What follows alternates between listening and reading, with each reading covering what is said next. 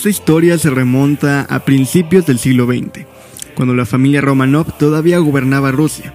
Los campesinos morían de hambre, la industria era casi inexistente en el país y las ideas marxistas todavía no eran aplicadas a gran escala en el mundo. Es entonces que de entre el frío ruso se comenzaría a gestar una historia que cambiaría al siglo y a todo un planeta en sí. Acompáñame entonces a conocer la historia de una de las naciones más importantes de todos los tiempos, la Unión Soviética. Yo soy Alex Martínez y sean todos y todas bienvenidos y bienvenidas a la cuarta temporada de Hablemos de Historia.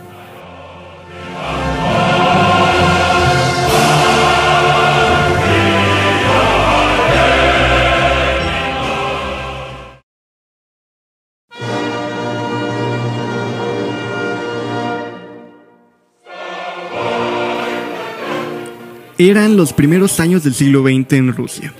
Hacía poco había muerto el zar Alejandro III, tomando el poder su hijo Nicolás II, recibiendo una corona desgastada y agotada.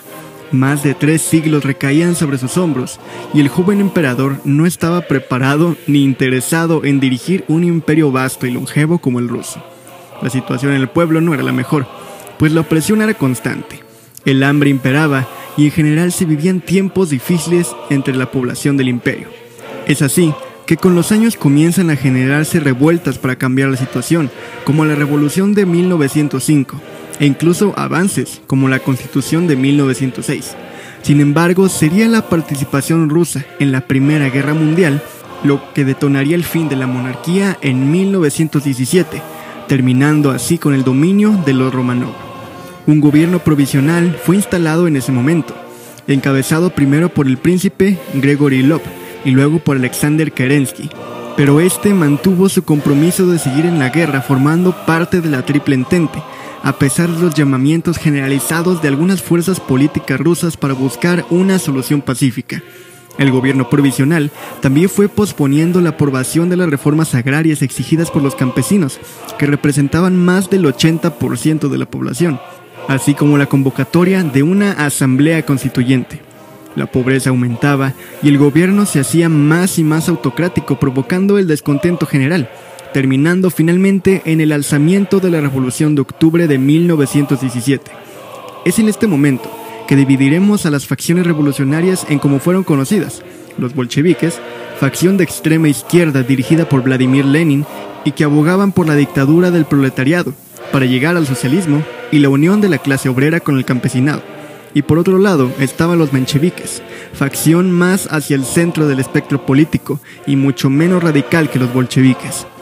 Poco a poco el poder bolchevique fue creciendo, aboliendo la propiedad privada de la tierra, nacionalizando los bancos y las industrias e incluso firmaron el Tratado de Brest-Litovsk, que en marzo de 1918 dio por terminada la participación de Rusia en la Primera Guerra Mundial e incluso una figura de poder como León Trotsky fue elegido presidente del Soviet de Petrogrado, siendo los soviets las asambleas comunales ciudadanas y obreras que se encargaban del poder local y así sucesivamente hasta formar el Congreso Nacional de los Soviets, que fijaba la dirección de la política general del país.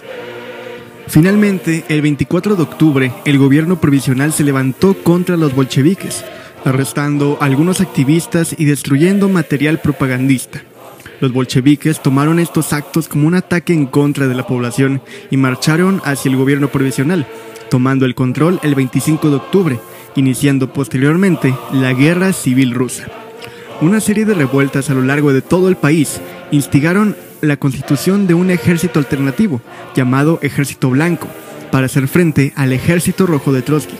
Los revolucionarios querían terminar con el poder de los bolcheviques y estaban apoyados por los aliados de Rusia durante la Primera Guerra Mundial, ya que se consideraban perjudicados por el cese de las hostilidades en el frente oriental y además temían una expansión de las revueltas a sus países. Joseph Stalin redactó un manifiesto por el cual se reconocía la soberanía de las distintas nacionalidades que conformaban Rusia, y la Constitución de 1918 organizó la primera República Socialista Soviética, consagrando el sistema de los soviets y declarando la dictadura del proletariado. Los bolcheviques ocuparon la administración y se estableció entonces la policía de Estado. Estas medidas no afectaron a la guerra interna que azotaba en el país, pues el ejército blanco, liderado por los antiguos generales zaristas, se convirtió en un problema para Lenin, quien buscó ayuda en Trotsky. El ejército rojo entonces dispuso de más de un millón de soldados y estaba sostenido por millones de partisanos agricultores, con el fin de terminar con las revoluciones que amenazaban el soñado modelo socialista. Lenin declaró el comunismo de guerra para evitar que todo el país se subiera en un caos total, y aumentaron las nacionalizaciones de forma drástica, sobre todo en las industrias y en las cosechas. Las medidas del mandatario bolchevique empezaron a tener efecto rápido, pero la guerra civil continuó, gracias a los apoyos extranjeros, devastando gran parte del territorio ruso. Tras algunas conquistas de los aliados, se inició entonces un llamado cordón sanitario. Este sistema evitaba que los aliados entraran en confrontación directa con el ejército rojo. Fue un éxito hasta 1920, cuando los bolcheviques reconquistaron varias zonas que habían perdido anteriormente. Durante estos años, los soviéticos fueron aislados completamente del resto del mundo por las potencias extranjeras. Estaban sumidos en una economía muy precaria y sin perspectivas de salir adelante. La conferencia de París no fue nada positiva para los bolcheviques, ya que los aliados ignoraron por completo su país, que quedó a merced de la guerra interna que no hacía más que recrudecerse con el paso del tiempo. Aprovechando esta debilidad, Polonia atacó a Rusia en 1920 y el ejército rojo se vio obligado a intervenir para tranquilizar la situación, pero hasta la firma del Tratado de Riga en 1921 no fueron capaces de tomar las riendas y estuvieron bajo constantes ataques de los polacos. Viendo que la economía no mejoraba, sino que iba a peor, Lenin aprobó entre 1921 y 1922 la llamada Nueva Política Económica. Esta reforma sería una adaptación de los principios socialistas a las circunstancias en las que estaba sumido el país, Muchas de las nacionalizaciones que se realizaron en 1919 tuvieron que ser desechas. Se abolió el monopolio estatal de cereales, las cosechas no se requisaban y se proclamó la libertad de comercio interior. Al mismo tiempo, se llevó a cabo la reforma interna del Estado.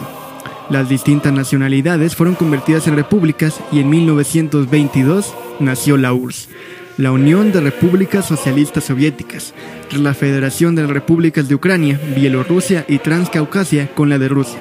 Se aprobó la creación de una nueva moneda y se terminó con la economía del trueque. La guerra civil llegó a su final con la conquista por parte del Ejército Rojo de Vladivostok el 25 de octubre de 1922, que era la ciudad desde la que el Ejército Blanco orquestaba sus movimientos. Pero no fue hasta 1924 que la unión fue reconocida por una potencia, siendo el Reino Unido quien lo haría. Además, ese mismo año se creó la Constitución de la URSS, donde el sistema que aplicó Rusia en 1918 fue extendido al resto de las repúblicas. Los soviets y los comisarios del pueblo ostentaban ahora el poder.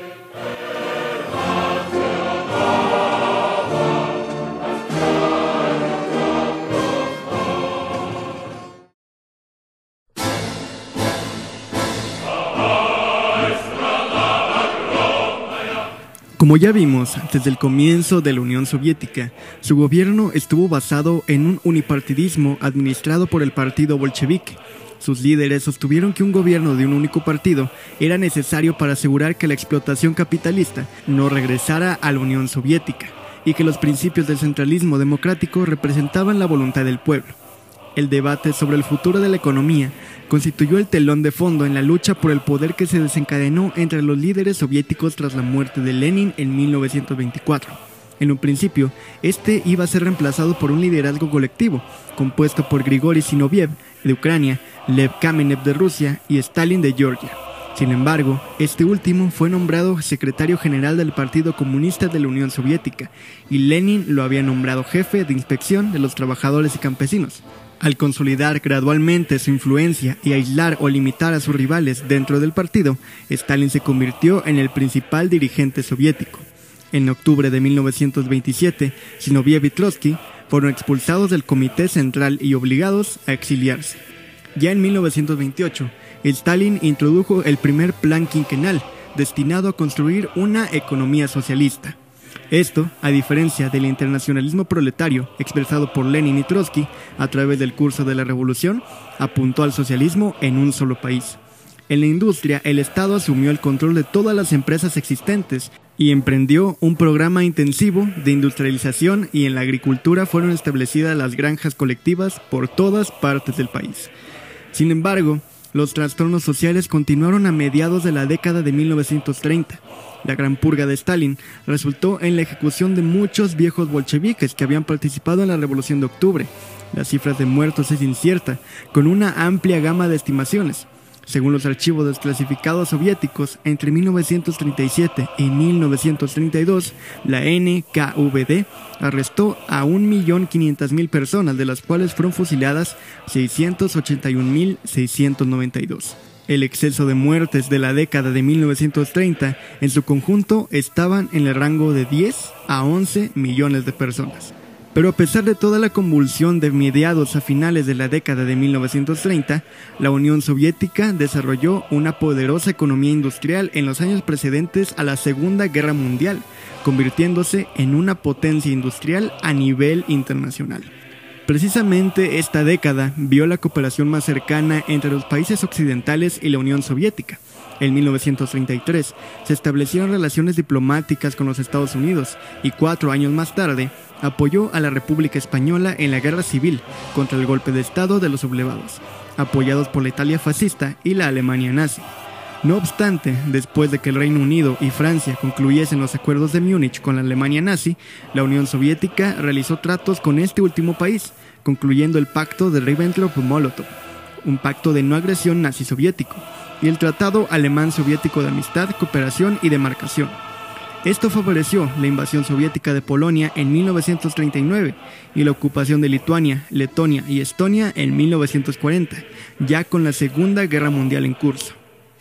A finales de noviembre de 1939, al verse incapaz de forzar a Finlandia a mover su frontera a 25 kilómetros de Leningrado por medios diplomáticos, Stalin ordenó la intervención del Ejército Rojo en dicho país, provocando la llamada Guerra de Invierno. En el este, el Ejército Rojo ganó varias batallas decisivas durante los enfrentamientos fronterizos con el Imperio de Japón en 1938 y 1939. Sin embargo, en abril de 1941, la Unión Soviética firmó el Pacto de Neutralidad con los japoneses. Alemania posteriormente rompió el pacto de no agresión que había firmado con la Unión Soviética y la invadió el 22 de junio de 1941, iniciando lo que se conocerá en la Unión como la Gran Guerra Patria el ejército rojo detuvo al aparentemente invencible ejército alemán en la batalla de Moscú. La batalla de Stalingrado, que duró desde finales de 1942 a principios de 1943, asestó un duro golpe a los alemanes y sus aliados, del cual nunca se recuperaron completamente, y lo convirtió en un punto de inflexión para la guerra. Después de Stalingrado, las fuerzas soviéticas avanzaron a través de Europa Oriental hasta Berlín, forzando la rendición de Alemania en mayo de 1945. El ejército alemán sufrió el 80% de sus bajas militares en el frente oriental, o sea, en el frente de la Unión Soviética. Ese mismo año, la Unión, en cumplimiento con sus acuerdos con los aliados de la Conferencia de Yalta, denunció el Pacto de Neutralidad Soviético-Japonés de 1945 e invadió Manchuria y otros territorios controlados por Japón el 9 de agosto de 1945. Este conflicto terminó con una decisiva victoria soviética que contribuyó a la rendición incondicional de Japón y al fin de la Segunda Guerra Mundial. La Unión Soviética sufrió enormemente durante esta guerra, perdiendo aproximadamente 27 millones de personas. A pesar de ello, surgió del conflicto como una superpotencia militar.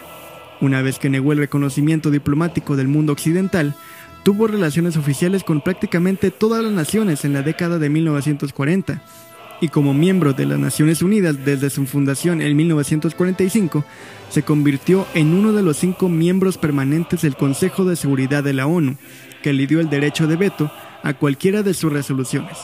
La URSS mantendría su estatus como una de las dos superpotencias del mundo durante las siguientes cuatro décadas, a través de su hegemonía en Europa Oriental, derivada de su fuerza militar, su fuerza económica y su ayuda a países en vías de desarrollo y de sus investigaciones científicas, especialmente en la tecnología espacial y armamentística.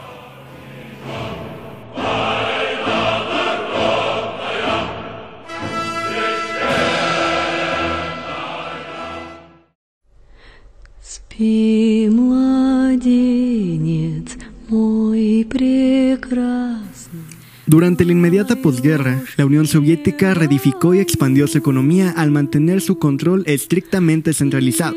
La Unión ayudó a la reedificación de los países del bloque del Este en la posguerra, mientras los convertía en estados satélite con la fundación de la Alianza Militar del Pacto de Varsovia en 1955 y la formación del Consejo de Ayuda Mutua Económica, o Comecon, de 1949 a 1991. Este último era un equivalente a la Comunidad Económica Europea. Más tarde, el Comecon suministró ayuda a la eventual victoria del Partido Comunista de China y vio crecer su influencia en otras partes del mundo.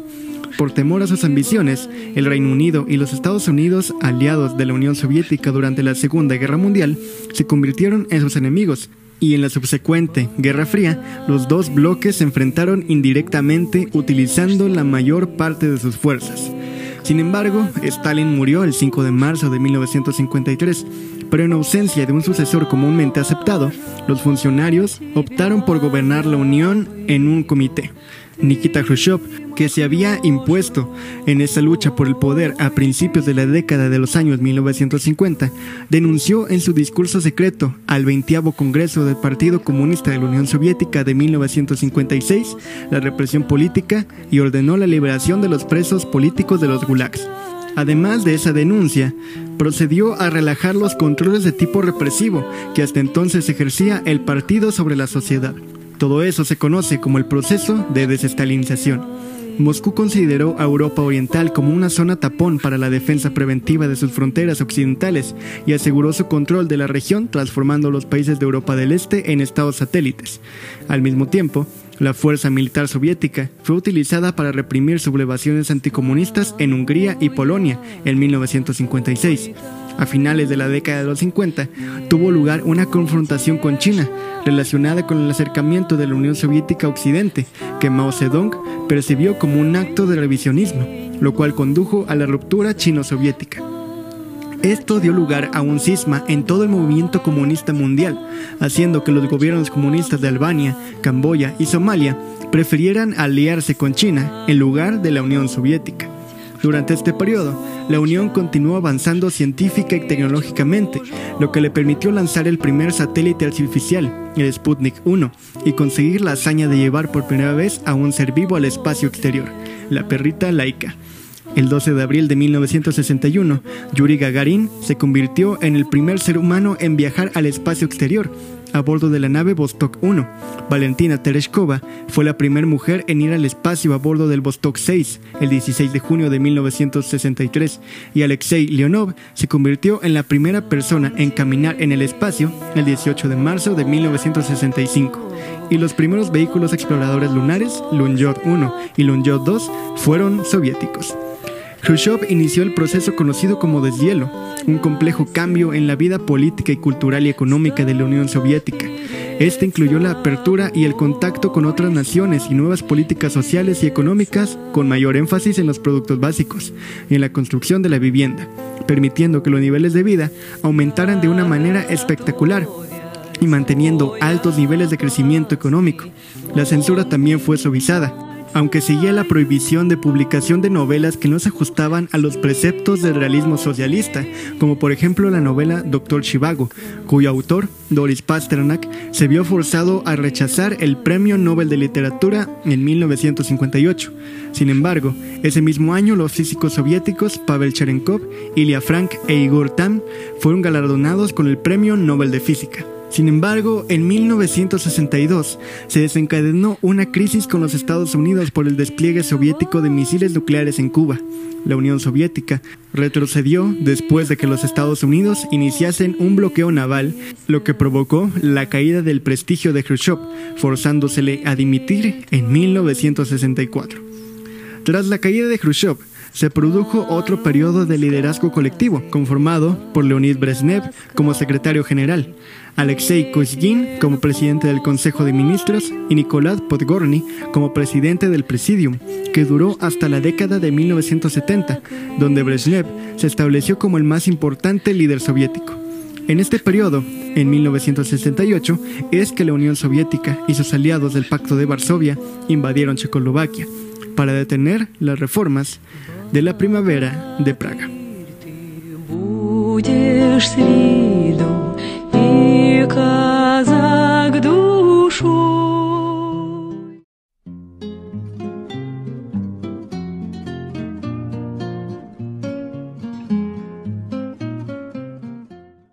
Brezhnev presidió un periodo de detente o distensión con Occidente, sin dejar al mismo tiempo de incrementar la fuerza militar soviética. La concentración armamentística contribuyó a la desaparición de la detente a finales de los años 1970. Otro factor que contribuyó al fin de esta distensión fue la guerra de Afganistán de 1979, con el objetivo de apoyar a un gobierno comunista local que se hallaba en graves dificultades.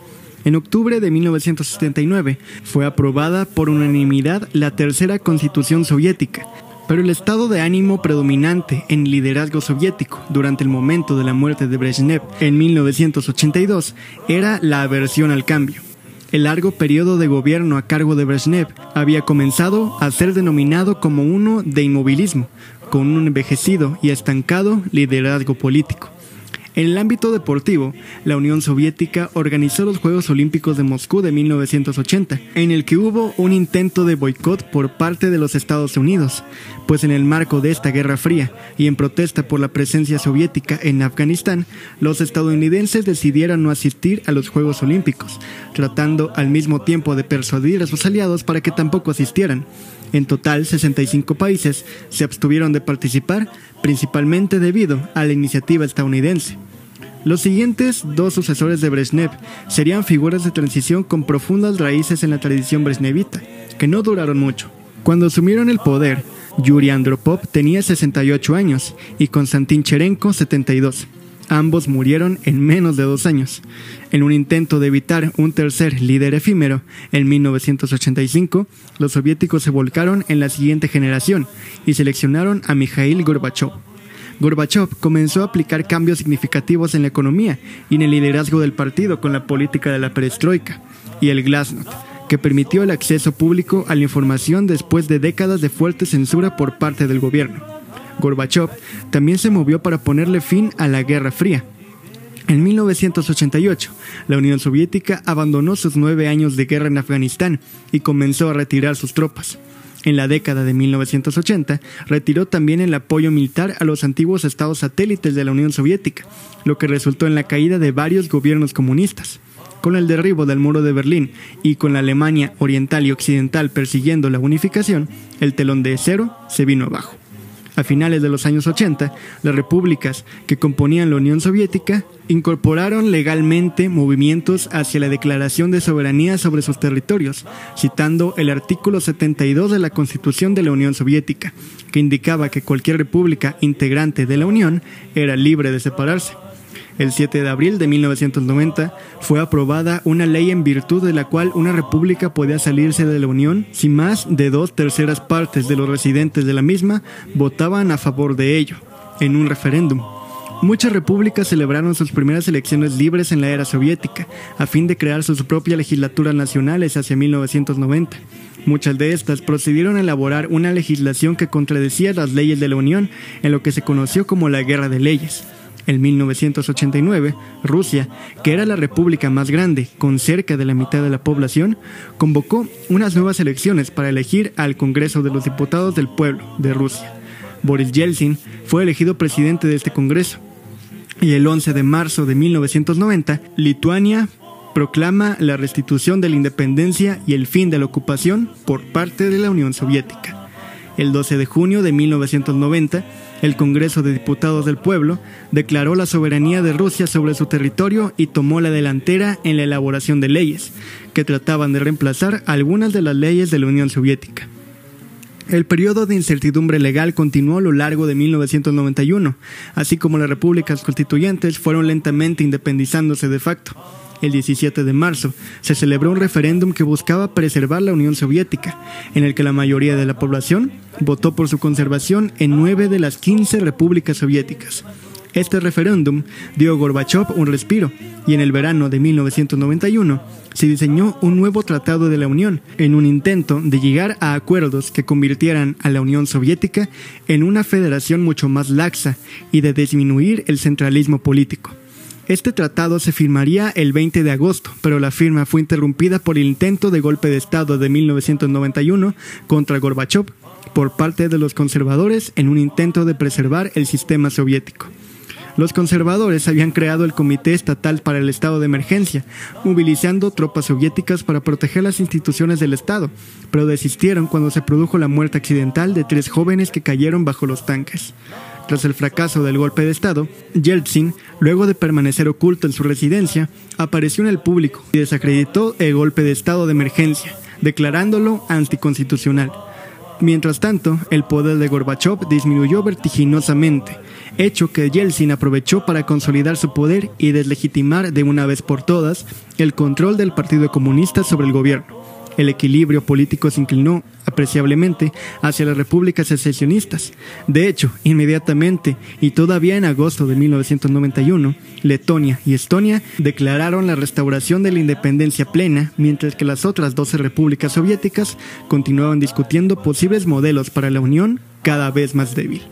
El 8 de diciembre de 1991, los presidentes de Rusia, Ucrania y Bielorrusia firmaron el Tratado de Belavesha, que declaró oficialmente la disolución de la Unión Soviética y el establecimiento de la Comunidad de Estados Independientes. Como quedaban dudas sobre la autoridad del Tratado de Belavesha para disolver la Unión, el 21 de diciembre de 1991, los representantes de todas las repúblicas soviéticas, excepto Georgia y las repúblicas bálticas, incluso las tres repúblicas que habían firmado el Tratado de Belavesha, firmaron el protocolo de Alma-Ata, que confirmó el desmantelamiento consecuente de la Unión Soviética y volvió a plantear el establecimiento de la CEI. La cumbre de Alma-Ata convino también en varias otras medidas prácticas como consecuencia de la extinción de la Unión Soviética. El 25 de diciembre de 1991, Gorbachev presentó su dimisión como presidente de la Unión Soviética, declarando el cargo como extinto y transfirió los poderes que habían sido creados en la presidencia a Boris Yeltsin, el presidente de Rusia la bandera roja con la voz y el martillo, era arriada del Kremlin. Terminaba así la historia de una de las dos naciones más importantes del siglo XX y así el sueño socialista. A partir de ese momento se terminaba la bipolaridad mundial y los Estados Unidos se establecerían como la potencia hegemónica. Sin embargo, el legado de la URSS sería, y es imborrable, no se tapa el sol con un dedo.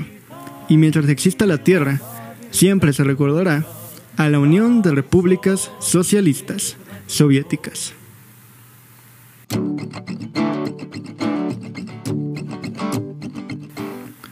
Muchas gracias por haber escuchado este nuevo episodio de la cuarta temporada de Hablemos de Historia. Es un gusto estar de regreso y qué bueno es volver después de tanto tiempo y les agradezco enormemente el haber esperado tanto, tanto tiempo. En serio, muchas, pero muchas gracias.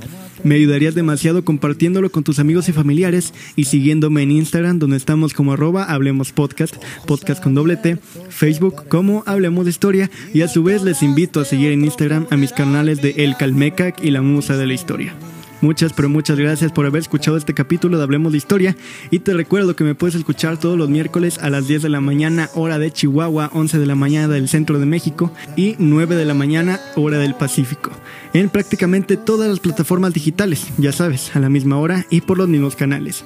Yo fui Alex Martínez, no olvides usar cubrebocas, lavarte las manos, ahorrar agua, cuidar el planeta y a los tlacuaches y hablar de historia.